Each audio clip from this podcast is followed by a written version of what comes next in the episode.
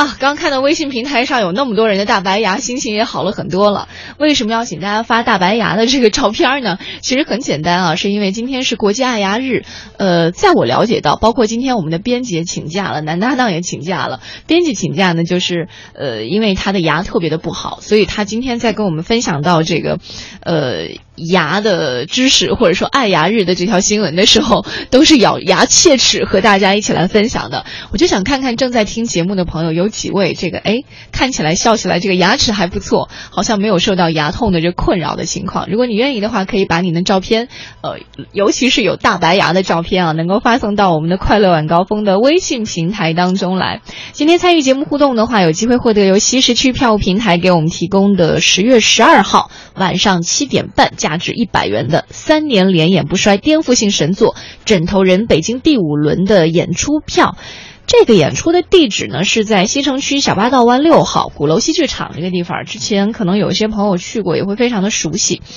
呃，继续来说到牙，刚我看到微信平台上小苦瓜呀，包括还有像早茶微绿玛丽，她其实也都晒出了自己非常漂亮的这个笑容。其实很多时候我们都会发现，笑容很迷人，或者让人一眼看上去觉得。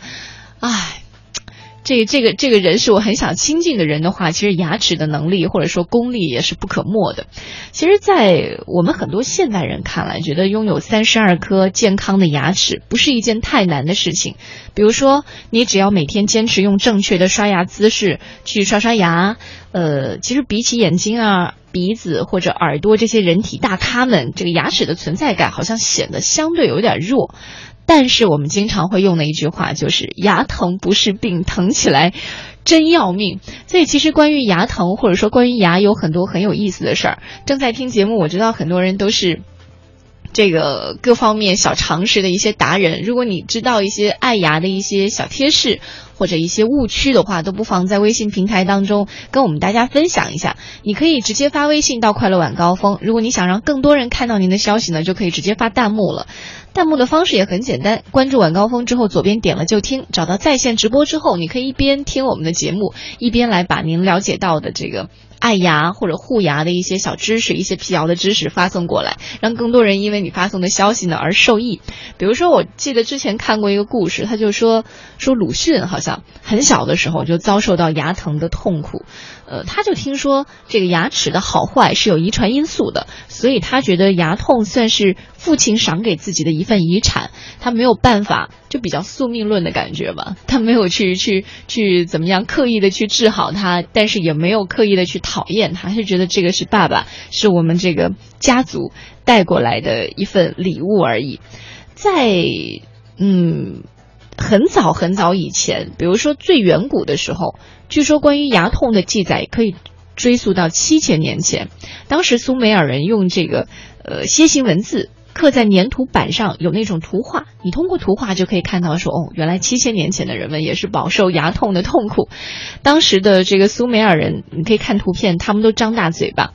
他看到蛀牙的牙洞形状，还有被虫蛀的木头这两个形状非常的相似，所以就觉得哦。牙痛这个事儿应该是牙齿里面住了虫子，这个就是最早他们关于牙痛的一些记载，觉得说哦，原来是牙齿里长虫子了，好像和现在我们对孩子们的解释是完全一样的，对不对？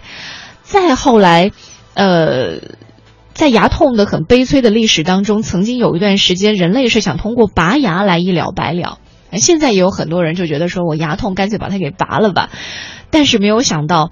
这样解决牙痛的问题，却惹来了一些大麻烦。比如说，咱们东晋有个叫做温峤的地方的领导，在担任温州刺史的时候，因为拔牙导致中风了。呃，这个可能是中国第一例因为拔牙致死的一个病例吧。所以，其实慢慢慢慢，医学总结到现在，当我们牙疼的时候，会有一些其他的办法帮助我们去缓解。呃，来看一下这个微信平台上，圆环套圆环给我们分享了一个他小时候的故事啊。他说。小的时候换牙，大人说下面的牙要放在高处，上面的牙要埋在土里，这样牙才不会长歪。这个忽悠了我很多年，好像还真是这样啊。像我们小的时候，如果下面换牙的话，就往房顶上扔。小时候大部分住平房，如果是这个上面的牙齿要换了的话呢，就得往水沟里扔。可能每个地方会稍微的有点不一样，但是这种对于牙齿的美好祝愿都是一样的吧。但是你觉得有效吗？该歪一样歪，对不对？